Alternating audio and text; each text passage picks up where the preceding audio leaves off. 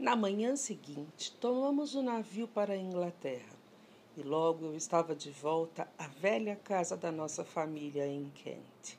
Mas agora só havia minha avó para cuidar de mim. Logo depois começaram as aulas e passei a ir à escola todos os dias. Tudo parecia ter voltado ao normal. No fundo do nosso quintal havia um enorme castanheiro da Índia e nos seus galhos mais altos eu e Time, meu melhor amigo, começamos a fazer uma maravilhosa casa suspensa. Só podíamos trabalhar nela nos fins de semana, mas estava ficando ótima. Tínhamos começado pelo assoalho.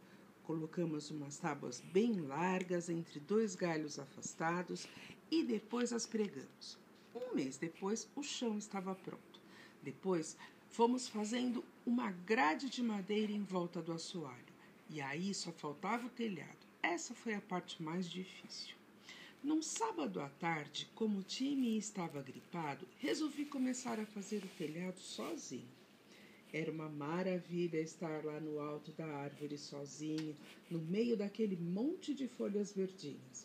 Eu tinha a sensação de estar dentro de uma caverna verde e a altura tornava tudo mais emocionante ainda. Minha avó sempre dizia que se eu caísse de lá podia quebrar uma perna, e cada vez que eu olhava para baixo sentia um calafrio na espinha. Retomei o trabalho e comecei a pregar a primeira tábua do telhado. De repente, com o rabo do olho, percebi que havia uma mulher logo ali embaixo. Ela não tirava os olhos de mim e sorria de um jeito muito esquisito. A maioria das pessoas, quando sorri, estica os lábios para os lados, pois aquela mulher esticava os lábios para cima e para baixo, mostrando todos os dentes da frente e toda a gengiva que parecia estar em carne viva.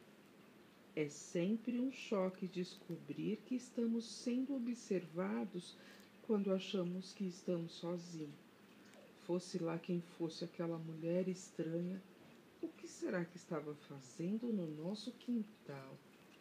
Reparei que ela estava com um chapeuzinho preto e luvas pretas, e que as luvas chegavam quase até os cotovelos luvas.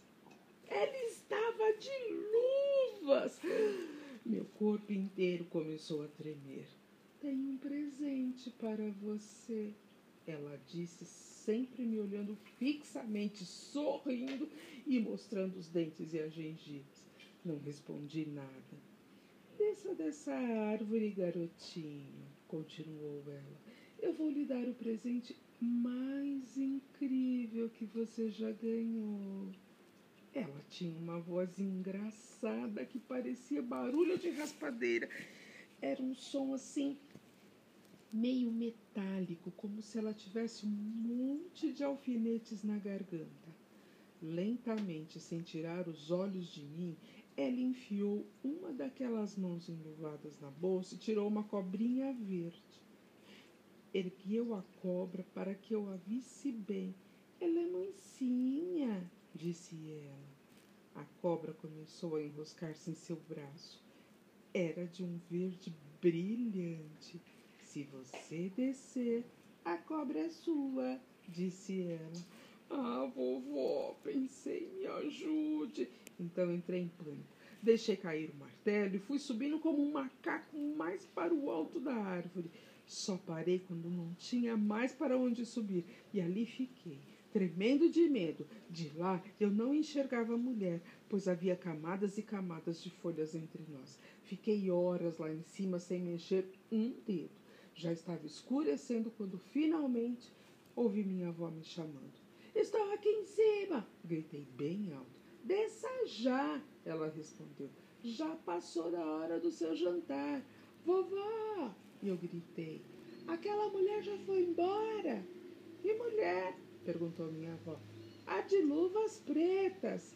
A resposta foi o silêncio. O silêncio de uma pessoa que estava chocada demais para poder falar. Vovó!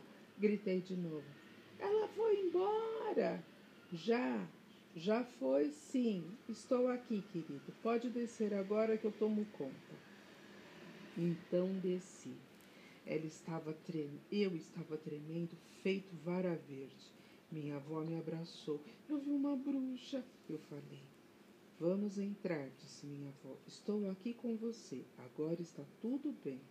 Ela me levou para dentro, me deu uma xícara de chocolate quente com bastante açúcar. Conte-me o que aconteceu, ela pediu, e eu contei tudo.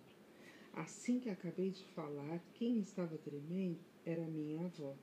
Seu rosto estava cinzento, e percebi quando ela olhou de relance para sua mão sem polegar. Você sabe o que isso significa? disse ela. Significa que tem uma bruxa morando aqui no nosso bairro. A partir de hoje, você não vai mais para a escola sozinho. Você acha que ela está especialmente atrás de mim? Não, disse minha avó, não acho. Para essas criaturas, tanto faz uma criança ou outra. Não é de admirar que depois disso eu não conseguisse mais pensar em outra coisa. Sempre que estava sozinho alguma mulher de luvas chegava perto, eu imediatamente atravessava a rua. E como continuou fazendo muito frio durante o mês todo, quase todo mundo usava luvas. Por estranho que pareça, nunca mais voltei a ver a mulher da cobra verde. Ela foi a primeira bruxa que eu vi na minha vida. Mas não foi a última.